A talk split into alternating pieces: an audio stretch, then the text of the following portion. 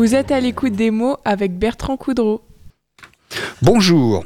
Joël Guilherme s'est engouffré dans le roman policier avec passion, avec un leitmotiv, l'humain, la psychologie des êtres et leur vie, souvent d'ailleurs influencée par les événements et les rencontres. Il vient de publier son troisième livre, Nambukwara, aux éditions du Lys Bleu. Nambukwara. Voyons voir ce que ce titre mystérieux veut dire. Joël Guilherme, bonjour. Bonjour. Alors on va commencer par euh, les présentations quand même, savoir un peu qui vous êtes. J'ai noté que vous avez été enseignant à Rodin une vingtaine d'années, euh, vous habitez toujours d'ailleurs, euh, vous avez été formateur, animateur d'ateliers, d'écriture, mmh. lauréat de plusieurs prix littéraires, notamment des nouvelles, et vous êtes auteur de trois polars. Alors, ma première question, elle est toute simple. Votre envie d'écrire, elle est liée à votre métier d'enseignant? Non, pas vraiment, non, non. Même si, euh, en tant qu'enseignant, j'ai toujours essayé de promouvoir effectivement euh, l'écriture, sous toutes ses formes, que ce soit la poésie, que ce soit d'autres formes d'écrit. Non, c'est pas lié du tout à ma. Alors, j'ai, euh, oui, j'ai effectivement la poésie. C'est vous écrivez des, c'est d'ailleurs assez paradoxal. Vous écrivez des polars, mais en même temps, vous êtes poète aussi. Alors, euh, c'est, ça peut paraître un peu, euh, j'allais dire contradictoire, non? Non. Mais disons que c'est une autre littérature. Voilà, mais j'avais envie d'adoucir un peu le propos et que mon, mon, comment, mon enquêteur soit un petit peu original, on va dire, parce qu'il y a beaucoup de, il y a beaucoup d'enquêteurs de tout type.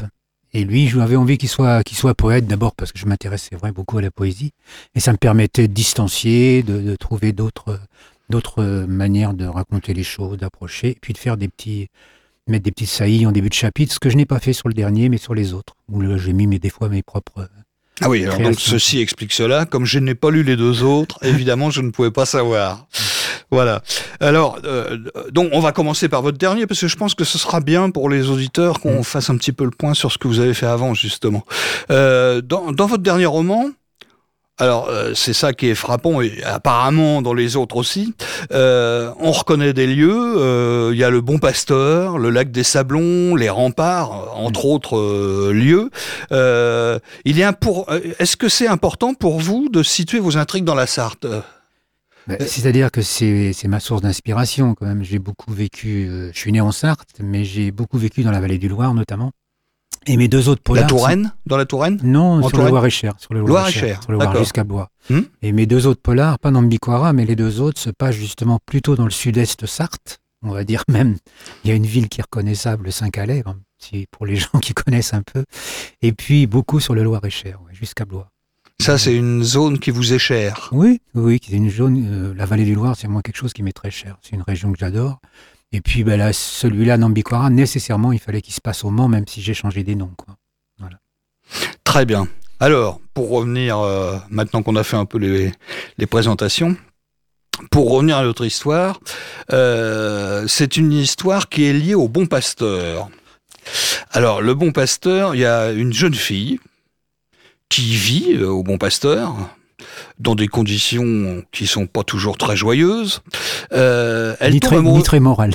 Comment Ni très morale. Ah oui, ni très morale. Alors tiens, je fais une petite parenthèse à ce sujet-là, puisque on connaît tous l'histoire des sœurs Papin.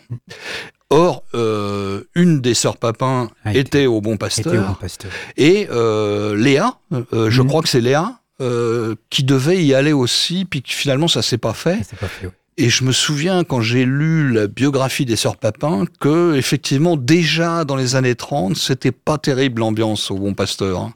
C'était pas franchement ça quoi. Non, c'est c'est quand même un monastère qui a sévi, parce que le mot sévi euh, pour les jeunes femmes qui, qui ont été hébergées, euh, c'est pas c'est pas trop fort. Il a sévi un siècle, hein, jusqu'en 1970. C'était assez concentrationnaire, hein, comme. Ben, c'était assez euh, concentrationnaire. Il y a eu un, un, film qui a été fait par Émérance Bas, qui est passé au cinéaste d'ailleurs il y a quelques mois. Et il y avait des, femmes qui témoignaient, qui étaient des jeunes filles de l'époque, et donc des femmes de la Sarthe. Et il y avait une femme de ma mère qui, qui disait qu'elle montait les escaliers à genoux, trois semaines isolée dans une chambre toute seule, quasiment du mitard. Hein. Pourquoi tout ça a été possible? C'est parce qu'après-guerre, avec les lois sur la protection de l'enfance, on aurait pu imaginer que des gens viennent voir de plus près ce qui s'y passait. sait pas ce que c'était une congrégation religieuse. On ne touche pas. On n'y touchait pas et on imaginait que c'était que ça se passait bien. Parce que c'est vrai qu'à côté, il y avait aussi des jeunes filles de bonne famille qui se destinaient aux ordres, mais il y avait aussi des délinquantes avec un contrat avec le ministère de la Justice. Et il y donc, avait tout ça derrière des voilà. murs euh, assez hauts euh, se cachait une vie pas Voilà, très, pas très vie, catholique, si j'ose Bah, dire. assez concentrationnaire, enfin pas à ce point-là quand même. Oui, il c'est faut pas exagérer le pas exagérer, terme. mais en tout cas, euh, avec une discipline très très rigoureuse. Hein, dans le film, elles expliquent que par exemple, des courriers, il y a des gens qui ont eu des, des- des jeunes filles qui ont eu des courriers interceptés, notamment une, son père voulait la reprendre et ils ont conservé les courriers parce qu'il faut savoir qu'elle payait. Chaque mois, elle payait le des comble. pensions. Elle payait des pensions. Et C'est ce qui permettait au bon pasteur de vivre. D'ailleurs, bon, vous- La jeunesse, si vous voulez, de tout ça, de mon polar, c'est que j'ai connu malheureusement une jeune fille, une jeune femme, hein, qui, a, qui a été pendant trois ans contre son gré. qui vous a raconté son qui m'a histoire. raconté un peu son histoire, comment est-ce qu'elle y vivait. Donc ça, ça a inspiré, c'est la base un peu de votre... Bah euh, oui, je m'étais dit que j'en ferais quelque chose un jour, je savais pas quoi. Et puis j'ai dit, ah, qu'est-ce que j'étais dans un cycle de polar, là, que je voulais en faire trois avec mon inspecteur. J'ai dit, allez, on y va. Je vais en faire un polar.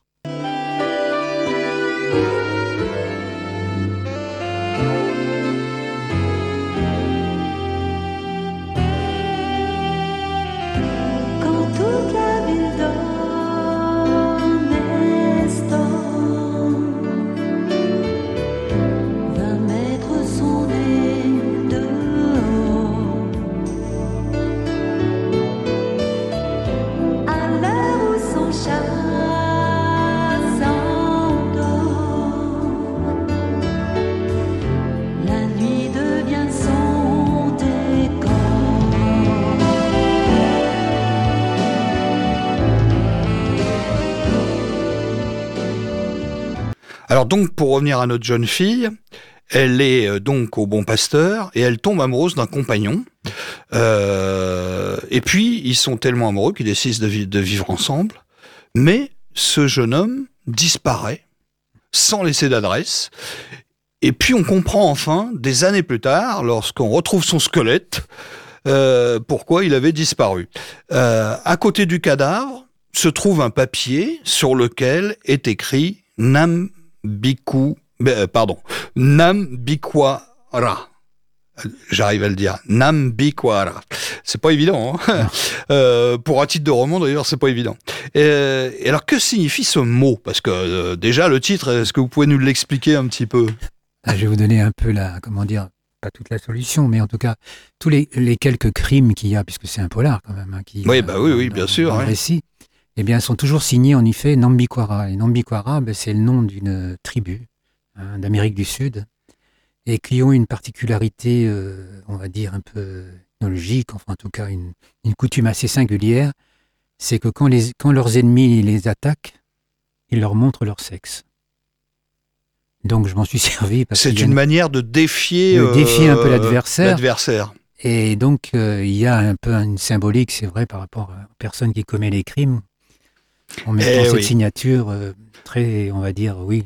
Et donc, on comprend très vite euh, pourquoi ce mot un peu mystérieux au départ, qui ne- très rapidement ne l'est plus. Non, qui n'est plus, puisque Euh, puisque l'enquêteur ou l'enquêtrice trouve effectivement rapidement les sources, les sources, disons, historiques, enfin en tout cas ethnographiques, concernant Ouais. cette tribu. quoi. apparemment la, la, la consoeur du, du, du commissaire euh, euh, connaît bien euh, cette signification. C'est un bon, on saura plus tard pour quelle raison, mais elle, elle connaît assez bien les, les origines de cette tribu du Ouais. du Mato Grosso Du Mato Grosso, au, exactement. au. Brésil. Au J'avais Brésil, noté. ouais. Ouais. Mm. Et donc, alors, effectivement, il y a d'autres cadavres qui suivent. Ils sont tous tués de la même façon. D'abord avec un fil à couper le fromage. Oui, on l'apprend un peu plus tard, oui. Comme ça, on apprend ça plus à- tard. J'avance déjà un petit peu Oui, dans le oui, roman, moi. Euh, le sert- lequel sert également à transformer les victimes en eunuques, si j'ose dire, Oui, euh, puisque leurs leurs testicules, on les retrouve Hmm. déposés au pied du corps. Alors, le commissaire Phil Landowski, euh, qui est poète à 16 heures, j'ai l'impression un petit peu comme l'auteur du roman euh, policier que vous êtes, euh, il est un, c'est un personnage très particulier parce que c'est un très fin euh, observateur. Euh, Lorsqu'il interroge des témoins, par exemple, je vous cite, hein, euh, en gros, dans votre livre, vous dites, lorsqu'il interroge des témoins, il écoute les variations infimes du ton et du souffle, observe les légers tremblements de la commissure des lèvres. Donc euh, c'est vraiment euh, un quelqu'un qui, quand il interroge un témoin, euh, alors ça m'a fait penser à quelque chose. Je me suis dit, pour arriver à une description comme ça, vous avez travaillé avec des policiers, vous avez Non, non. non? Je pensais non? que vous alliez me dire que j'avais été interrogé. Ah pourquoi Non. pas oui, Non, non, pas, du tout. Non, non, mais dans, dans la naissance, quand j'ai écrit mes autres polars qui sont avec le même, euh, avec ce- cet enquêteur récurrent, quoi, Phil Landowski, j'explique un peu sa méthode parce que, en fait, c'est bon, vous savez, il y y a un peu un côté mythique du côté des personnages dans les polars, et lui, il est solitaire. C'est pas, c'est pas quelqu'un qui travaille énormément en équipe, même s'il fait travailler des gens. Il est assez solitaire, très fin. Il a surtout des déductions qui sont euh, surprenantes. quoi. Il n'est pas là où on l'attend au niveau de justement des observations, des déductions, où certains vont, vont mener des enquêtes liminaires euh, très euh, ça, cartésiennes, etc. Lui, il va des fois s'attacher à un détail, et dans l'autre, dans nos monos de polar, par exemple, c'est un détail assez surprenant. Par exemple, il y a un cadavre à un moment donné, et c'est toujours avec des mises en scène, c'est en point noir, et il y a de l'urine. Le, le cadavre, enfin, la, la victime est, est étouffée avec un baillon, et dans sa bouche, elle a un linge avec de l'urine. Et lui, il va se demander pourquoi de l'urine. Les autres, ils pensent qu'ils ont été étouffés simplement. Et lui, Oui, ils essaient de, dans une logique implacable. lui, il va partir de, de détails comme ça et dit il y a quelque chose derrière. Et il a vraiment cette logique assez singulière, assez personnelle. C'est un peu ce qui traverse mes, mes polars, mes trois polars. Oui, donc là, vous savez créer un personnage qui a une spécificité et finalement, dans le polar, c'est ça qui est important, c'est d'avoir un personnage qui, se- qui se distingue quelque part d'un d'un autre policier classique, quoi. Mm. Ouais. Et ça, vous avez trouvé votre truc. Mais ce qui est un peu différent dans celui-là, c'est qu'ils sont deux, en fait. Hein, puisque sa collègue Anna Kovanen Voilà. a un rôle très important hein, dans le dans Alors ce donc c'est une- euh, là, là, je me Mm. permets de- d'intervenir. Euh, euh, donc c'est une consoeur qui vient de Paris, qui se joint à l'enquête. Euh, Jusqu'à présent, dans vos deux pro- premiers romans, elle n'existait pas, euh, cette euh, policière. Elle vient le rejoindre et elle va jouer un rôle absolument majeur dans l'ombre du héros. Dans l'ombre, euh, pas franchement, elle est vraiment dedans. Et à ce stade, il, il est bon. Alors évidemment, il est impossible de révéler quoi que ce soit sur ce qui va se passer parce que sinon, ça n'a plus aucun intérêt pour les lecteurs. Mais on peut juste dire quand même que le coupable, avec euh, donc le Jean Lan, décidément, j'arrive jamais à me rappeler de son nom, parce que vous voyez, j'ai lu qu'un roman de, lui, et donc euh, le commissaire euh, et sa consoeur, comment dire, on, s'approche très fort de la vérité. Allez, je suis un peu menteur à moitié, mais tous les deux s'approchent très fort de la vérité. Euh, et ça, ça me fait penser à un truc, c'est que euh, est-ce que parce que j'ose rien dire moi, mais est-ce qu'il y a quand même un petit indice que vous accepteriez de donner aux auditeurs pour les pour leur donner envie de le lire au moins? Moi, je dis pas plus. Voilà. Je dis qu'on a deux policiers, un homme et une femme, qui sont très très proches de la vérité, tous les deux. je ris parce que C'est pas, c'est pas facile. vous voyez ce que je veux dire. Voilà, Non, le- mais vous le- pouvez pas donner un indice supplémentaire. C'est compliqué là. Eh ben, ce qui est compliqué, Je c'est vous pose que une question compliquée. tout- c'est les- les- chaque victime, toutes les victimes qu'il va y avoir, on va s'apercevoir, ces deux enquêteurs vont s'apercevoir qu'ils ont quand même maille à partir à un moment donné de leur histoire avec le bon pasteur que je, que je baptise autrement dans le, Très clairement, polar, le dans le bon pasteur est au Ouais. centre du roman. au centre. Donc, ils ont tous eu à un moment donné de leur vie quelque chose à voir avec ça. Donc, ils vont effectivement orienter leur recherche vers, euh, vers ça, Vers le bon pasteur. vers le bon pasteur. Vers ceux qui ont vécu, Voilà, qui ont qui ont travaillé. vécu. Et puis, lui, il va trouver un indice assez euh, singulier. Ce sont les photos qui étaient faites à l'époque, qui ont été une réalité aussi hein, au bon pasteur. Et je, je, bon, je, je rends hommage à un photographe Monceau euh, indirectement. Oui, en fait, euh, le photographe dont il est question dans le roman, il existe. Il a existé plus ou moins. Il a existé plus Ouais, ou moins. Enfin, Ouais. Et donc, euh, ben, ces, ces photos vont, vont- cet enquêteur qui lui, il va les afficher et il va être obsédé quasiment par ces photos parce que je suis quelqu'un aussi qui s'intéresse beaucoup à la photo. D'ailleurs, dans, ce, dans Nambiquara, elle est aussi euh, la- l'enquêtrice et photographe. Elle fait des photos. Et euh, ce qui m'intéresse. Et lui, il va être vraiment être omnubilé par ces photos. Et c'est ce regard sur une photo à droite, à un moment donné, qui va lui vraiment lui donner un renseignement très important. Alors il fait, il va loin hein, parce qu'il il fait des, il fait des, des grossissements de Voilà. la- des photos Hmm. pour essayer de reconnaître les personnages, essayer de. Alors toujours pareil, cette lecture qu'il a sur les visages, Hmm. où il arrive à interpréter. euh, il- est Et- très fort de ce point de vue-là. C'est un psychologue en même temps. hein. Oui, ben, il voit C'est pas sur- seulement un policier ou un poète, c'est aussi un psychologue. Il voit sur, il voit sur cette photo qu'en fait, il y a, il y a, une, il y a quelqu'un, il y a quelqu'un au bon pasteur qui regarde l'appareil et qui ne le regarde pas vraiment. Et ça, ça l'intrigue. Ça, ça l'intrigue. Et il y a quelque chose qui va vraiment l'orienter dans son enquête.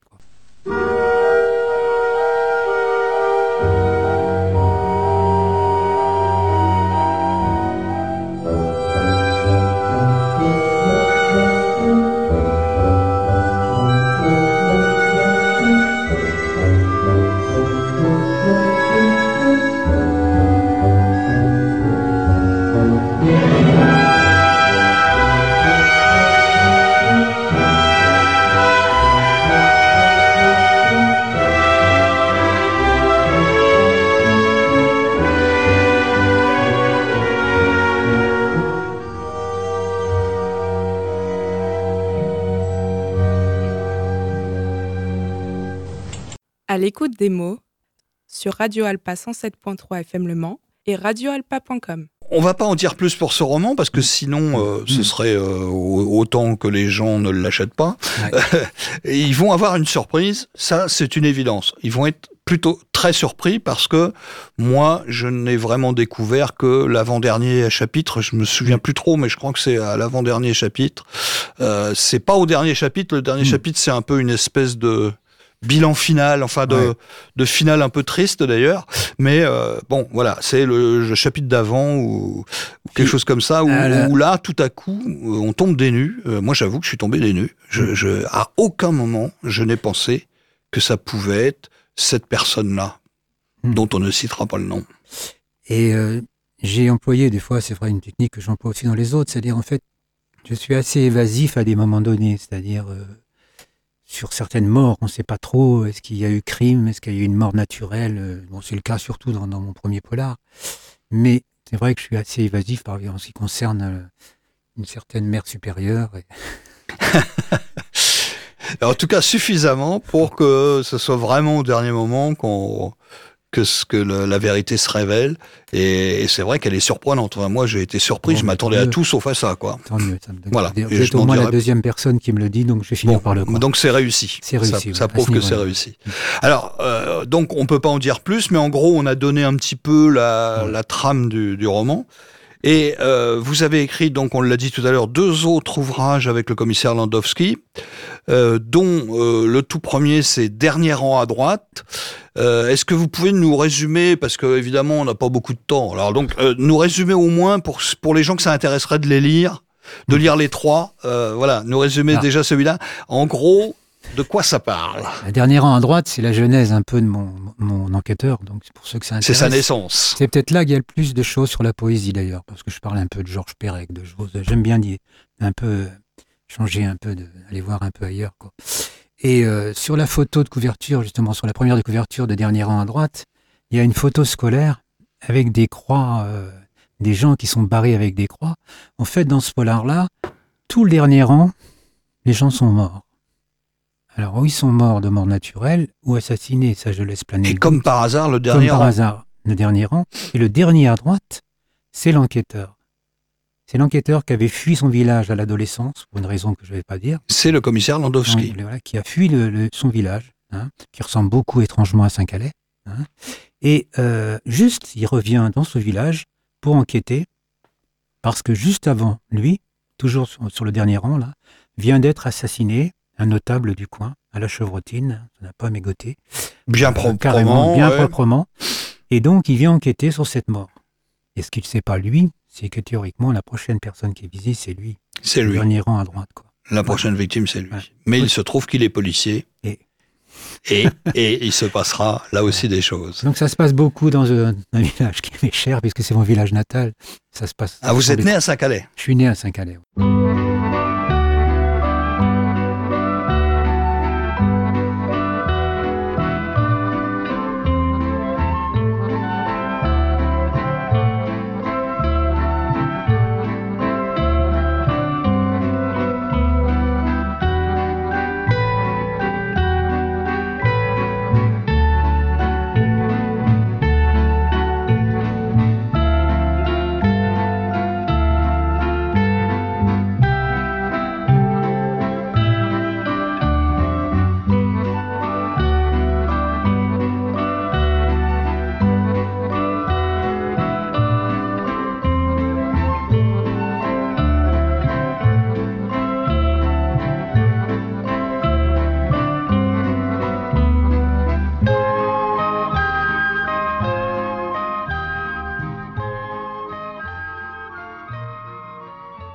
Alors, le premier, donc, et le deuxième s'intitule Point Noir. Alors, même question, en gros, que se passe-t-il? Alors là, c'est beaucoup plus difficile à résumer parce que quand je résume, Ah. euh, et j'ai l'impression que je suis pas très bon vendeur quand je le résume parce que j'ai dédicacé récemment là, au Mans, là, à Faites Lire.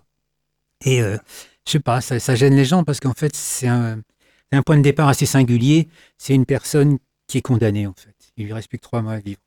Donc, c'est triste dès le début, en C'est fait. triste, ça paraît triste, mais c'est une ode. C'est une ode à la vie quand même.